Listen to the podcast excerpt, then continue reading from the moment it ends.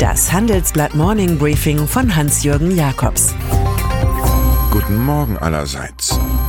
Sicher, das Maß ist voll im Fall Maßen.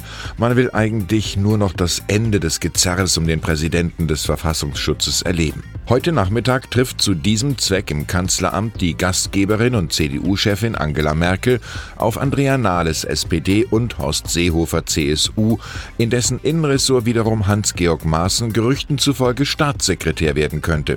Das ist eine Spekulation, die von anderen Spekulationen überlagert wird.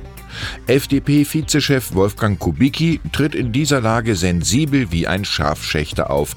Nach der Bayernwahl, die für die CSU desaströs ausgehen wird, wird Seehofer nicht mehr lange CSU-Chef und Innenminister sein, sagt er dem Handelsblatt. Der Abfall Großbritanniens ist der Ernstfall Europas.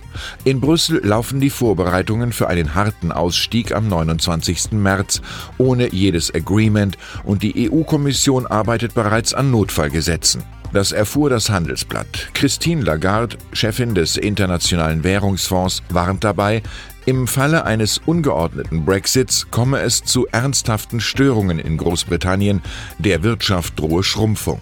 Damit es wieder erwarten zum friktionslosen Auszug der Briten kommt, müsste ein rechtzeitig unterschriebenes Scheidungspapier auf einem EU-Sondergipfel Mitte November in den Umlauf kommen. In irgendeiner Zelle in Augsburg-Garblingen sitzt Rupert Stadler in Untersuchungshaft und wird dort in seinem persönlichen Stadelheim bald mitbekommen, wer sich seinen Job als CEO von Audi greift. Auf der regulären Aufsichtsratssitzung am 28. September soll die Entscheidung fallen, schildern die Handelsblattkollegen.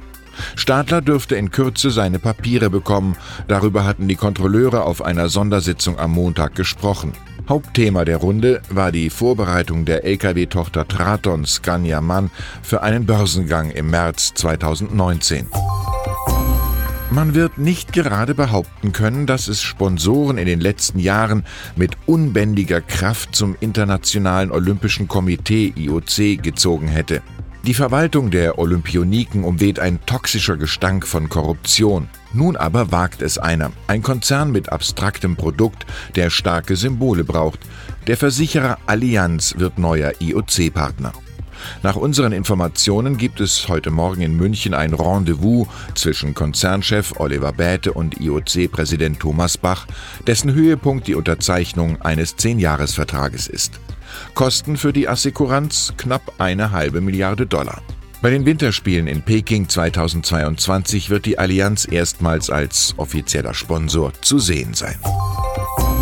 Die Mitarbeiter amerikanischer Banken können sich, wie vor mehr als zehn Jahren, wie in einem Land fühlen, in dem Milch und Honig ewig fließen.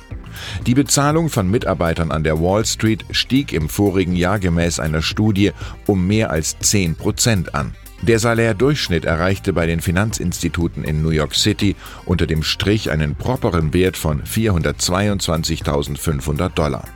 Man wird das Geld für eine Stadtwohnung in Manhattan und ein Domizil im US-Staat New York auch brauchen. Und dann ist da noch Michael Bloomberg, Medienmilliardär und Computerterminal-Ausstatter. Trotz des fortgeschrittenen Alters von 76 Jahren überlegt er sich 2020 als möglicher neuer US-Präsident zur Wahl zu stellen, und zwar als Demokrat. Das ist lustig, weil Bloomberg sowohl auf dem Ticket der Republikaner als auch als unabhängiger Bürgermeister von New York wurde. Er erwäge diesen Schritt, obwohl er bei einigen Themen Bankenregulierung, Polizei, MeToo verquert zum Mainstream der Demokraten liege. Da Geld solche neuen Freundschaften abdichtet wie Silikon das poröse Rohr, spendiert Mr. Bloomberg 80 Millionen Dollar für die Kongresswahlen im November. Ich wünsche Ihnen einen fröhlich bewegten Tag. Es grüßt Sie herzlich Hans-Jürgen Jakobs.